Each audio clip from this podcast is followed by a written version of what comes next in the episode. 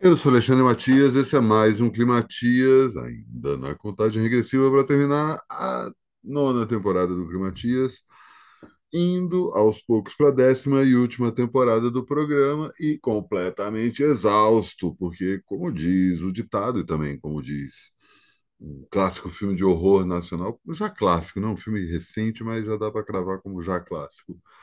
Trabalhar cansa. Tô reclamando, não, tô achando demais. Vocês sabem que eu tô ali cobrindo as mídias sociais da SP Arte, que está acontecendo até amanhã, nesse domingo. E eu puxar o papo exatamente sobre isso. É muito engraçado, né? Eu já fiz um tempão mídias sociais da Flip, agora estou fazendo mídias sociais da SP Arte. E é engraçado, assim, reencontrar. Claro que tem vários contextos diferentes, né? Teve gente, muita gente que eu encontrei é, vários amigos e conhecidos estão passeando por lá, alguns deles pessoas mais famosas e tal, que acabei, ó, já que está aqui, conta aí o que, que você está achando da feira. Pessoas que eu não via há muito tempo, há muito tempo, e que, nossa, mas aquele cara que vivia em tudo quanto é show, aquela mina que tinha uma banda, aquele outro cara que trabalhava com não sei o que, com música, ou escrevia, era jornalista, fazia muito tempo. Aí quando você olha, o cara está nas artes plásticas, né? Como diz nossa querida amiga Letícia Novaes, eu te vi nas artes plásticas. E aí o encontro é muito legal, né? Porque aí, tipo, caraca, quanto tempo que a gente não se fala, pô, e aí, o que você tá fazendo? Então, virei galerista. Então, sou colecionador. Então, eu sou artista, estou expondo muito legal isso.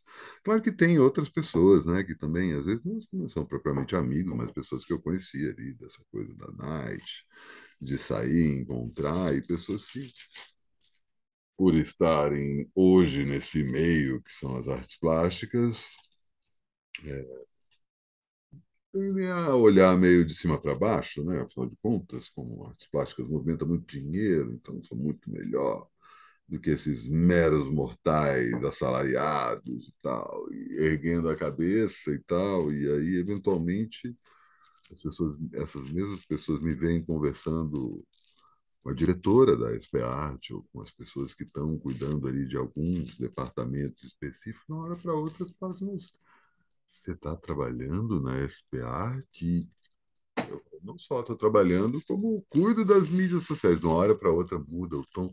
Ah, dá uma passadinha ali em tal lugar que eu estou expondo, não sei o quê. Aí eu pensando, aham, não vou chamar pessoas ou deixar de chamar pessoas porque gosto ou não gosto delas, né? Tem uma avaliação estritamente jornalística, né, que me faz caçar essas pessoas que estão aparecendo por lá para, tipo, não só os convidados, mas também os artistas, né, que estão expondo as galerias e tal. Não fico simplesmente, ah, vou favorecer mais um porque eu gosto mais de um do que outro. Nem cabe a mim, é uma decisão que é tomada ali conjuntamente, enfim, tem toda uma equipe de comunicação e a gente conversa sobre isso, né? Mas é muito engraçado quando as pessoas acabam é, descendo das tamancas ao ver o cargo que você ocupa, né? Tipo, tivesse, tivesse ali só de curioso, era bem, bem provável que nem olhasse na minha cara. Inclusive, algumas pessoas fizeram isso, né? De, tipo, falar assim, ah, eu te conheço. Olhei na cara do sujeito, cara, desvia o olhar. Quase sempre homem, né? As minas, bem ou mal, dão, que às vezes ficam meio sem graça e tal, dão uma risadinha e tal. Os caras ali que, tipo, simplesmente o nariz empinado, tá, tudo bem, ok. Não estou dizendo que na música também não acontece isso, não acontece no cinema, acontece em todos os lugares, não só nas artes né, e na cultura, mas, enfim, qualquer recorte profissional, pessoal, enfim, você tem gente que se acha muito melhor que os outros, que não olha na cara, né? E tem gente também, né? Acabo passando por isso de vez em quando, que não reconhece a pessoa, né? Eu tenho uma facilidade de guardar a fisionomia que é parente de uma dificuldade de lembrar do contexto em que eu conheço essa fisionomia, né? E, eventualmente, agora estou ficando velho, estou ficando cego. é... Eventualmente eu não consigo olhar. Então, pode ser que alguns desses snobs aí estavam com um problema de ficar meio sem graça de me abordar, porque não lembrava de onde me conhecia.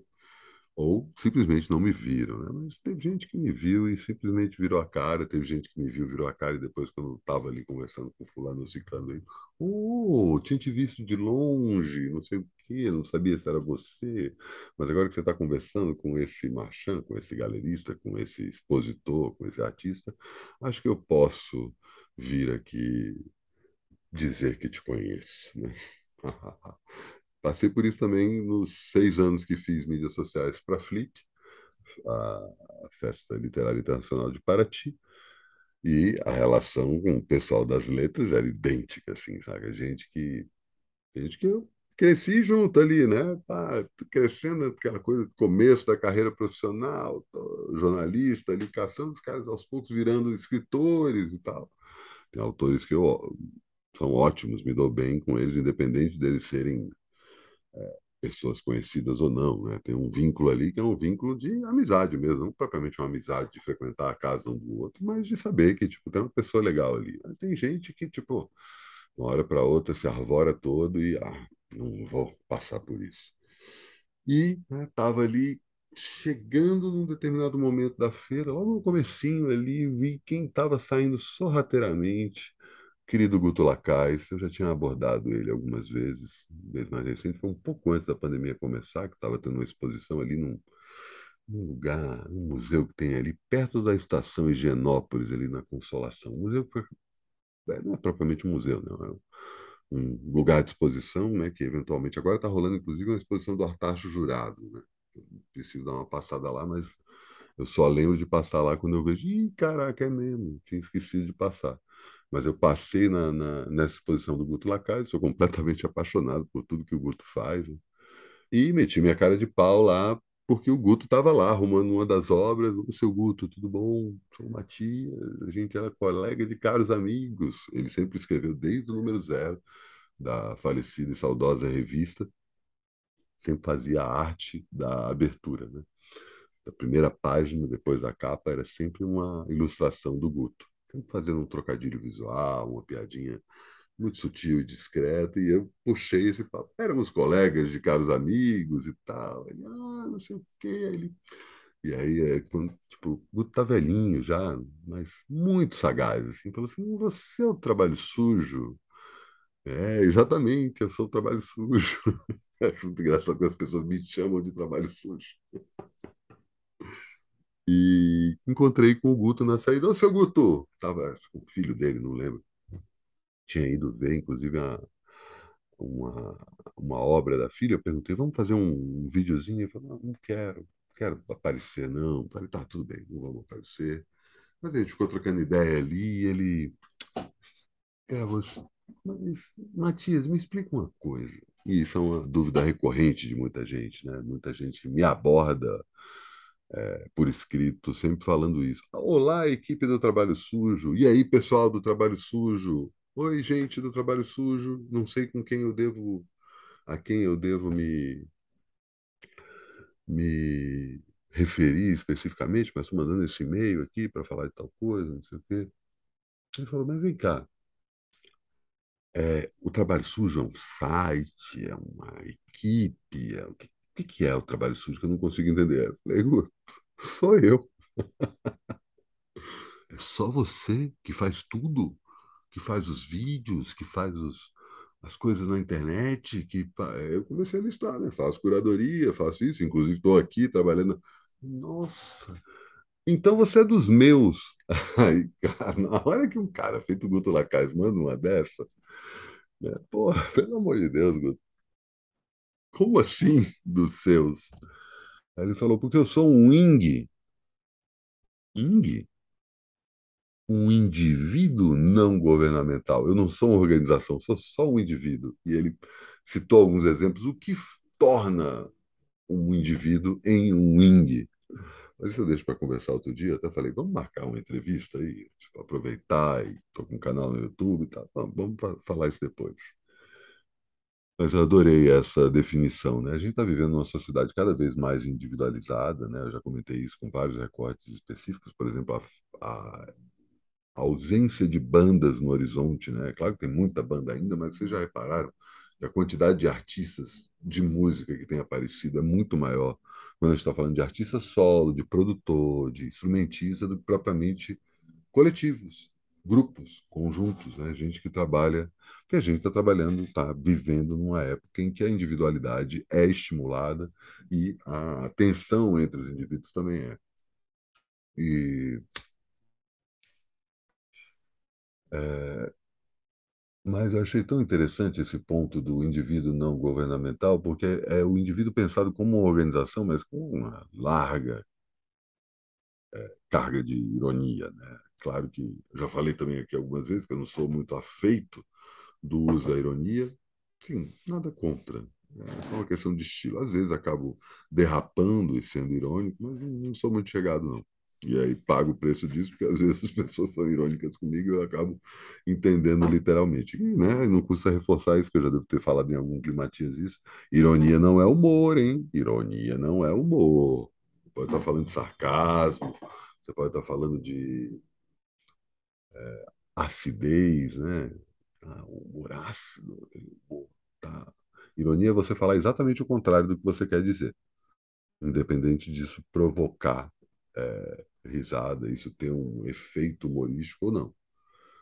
Mas é aquilo, né? Você chega atrasado do lugar e manda, cheguei bem na hora, saca? Claro que tem uma carga humorística aí, né? Mas você está querendo justamente reforçar que você chegou atrasado.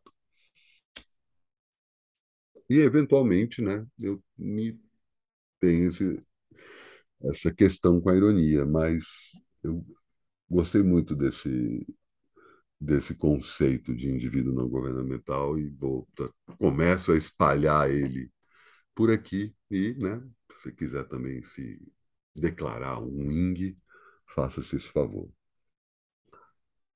É, se você está chegando aqui pela primeira vez, assina o canal, aperta o sino, tanto no, na sua plataforma de áudio favorita ou no YouTube, para você saber quando tem novidades. E a novidade desse fim de semana é mais um Autos Massa presencial.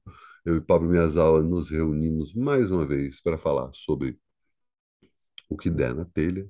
Estamos nessa nova fase presencial, estamos justamente aproveitando aí o improviso, a o assunto vem à medida que a gente vai falando. O Pablo começa aí com uma série de questões relacionadas a um infeliz incidente que aconteceu na vida dele, e a gente fala bastante sobre perda, né? E também fala de outros, especificamente morte, né? Que é um tema pesado, né? Mas ao mesmo tempo a gente devia naturalizar um pouco isso mais, né? Não transformar a morte nessa desse fardo final, né? Essa coisa que tipo, ah, é a única coisa que nos, nos temos a plena certeza que vai acontecer com todos, mas a morte é um tabu nessa sociedade que a gente vive e faz com que a gente lide com a questão da morte de uma forma muito mais séria, muito mais tensa e pesada do que realmente deveria levar. É claro que há mortes e mortes, né? Mas o luto não, deve, não necessariamente deveria ser algo encarado como um, um período de depressão ou de reclusão, né? Como eu disse, há mortes e mortes, tem mortes que estão surgindo no horizonte, tem mortes completamente repentinas, mortes com diferentes idades, né? filhos que perdem os pais, pais que perdem os filhos, né? Não dá para dizer, ah, essa morte é mais fácil de lidar do que essa outra. A gente perde, sei lá, o nosso animal de estimação já é um trauma considerável. Né? Mas a gente parte disso para falar de várias outras coisas. O Autos Massa deve ir ao, ar, ao ar em algum lugar nesse domingo, e felizmente o tempo está esquentando. Vocês já devem ter visto aí que os siriris ou cupins, esse bichinho que vem quando. Eita, que tá tocando um alarme. Peraí, peraí, peraí, peraí. Dá o. Pronto, pronto, resolvido, resolvido. Só tocou um alarme ali que eu deixei. Nem lembrava, mas enfim. É, tá falando que o Altos entra no ar em algum momento nesse domingo. Assina o canal, aperta o sino, blá blá blá, esse papo todo de youtuber. E assim me despeço de mais um Climatias, portanto, até amanhã.